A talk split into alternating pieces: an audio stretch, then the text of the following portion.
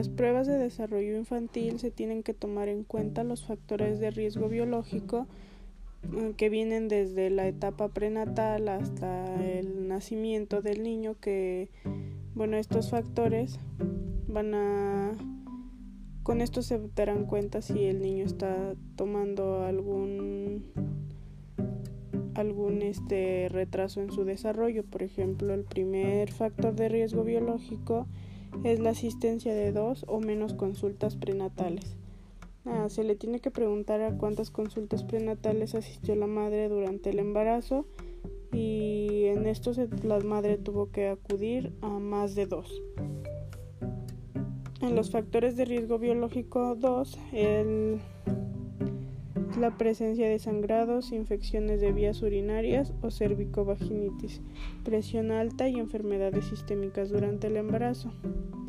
Se tiene que preguntar a la madre si presentó alguna complicación durante el embarazo, como sangrados transvaginales, amenazas de aborto o parto pretérmino, cervicovaginitis o infecciones urinarias de más de dos repeticiones, hipertensión arterial u otra enfermedad sistémica, como la lupus eritematosa, artritis reumatoide, diabetes mellitus, epilepsias, hiperteroidismo o eh, si tuvo alguna intervención quirúrgica o ingesta de medicamentos teratogénicos. También si ingirió drogas, alcohol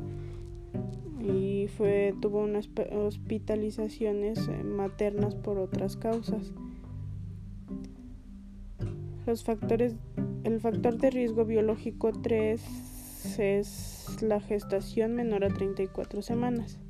Se debe preguntar la duración del embarazo y es posible que el cuidador desconozca el número de semanas, por lo que se puede preguntar el número de meses y en caso de ser menor a 7 meses y medio o haber nacido 6 semanas antes de la fecha probable del parto, debe tomarse como menor a 34 semanas de gestación. El factor de riesgo 4 es el peso del niño al nacer. Se pregunta cuál es el peso del niño al nacer y si fue menor a 1 kilo 500 gramos o menos se considera como factor de riesgo. El quinto factor de riesgo es el retardo en la respiración o circular del cordón durante el parto.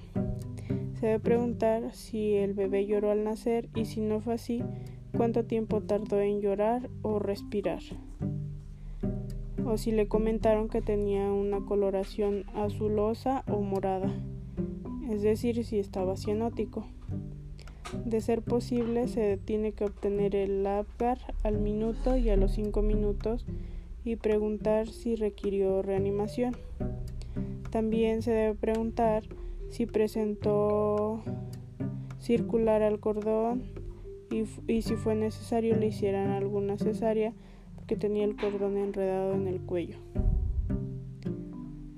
El quinto factor biológico, no, el sexto factor biológico es la hospitalización de su niño en la unidad de cuidados intensivos neonatales antes del mes de vida o una duración mayor a cuatro días.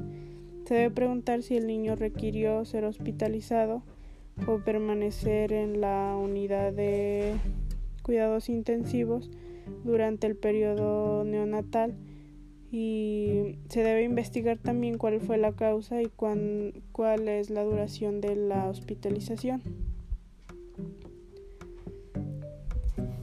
El, el séptimo factor biológico es de una madre menor de 16 años al momento del parto. Se debe preguntar la edad de la madre al momento del parto del nacimiento, si era menor de edad o bueno, tenía menos de 16 años, se considera también como un factor este que podría estar desencadenando el no desarrollo correcto del niño.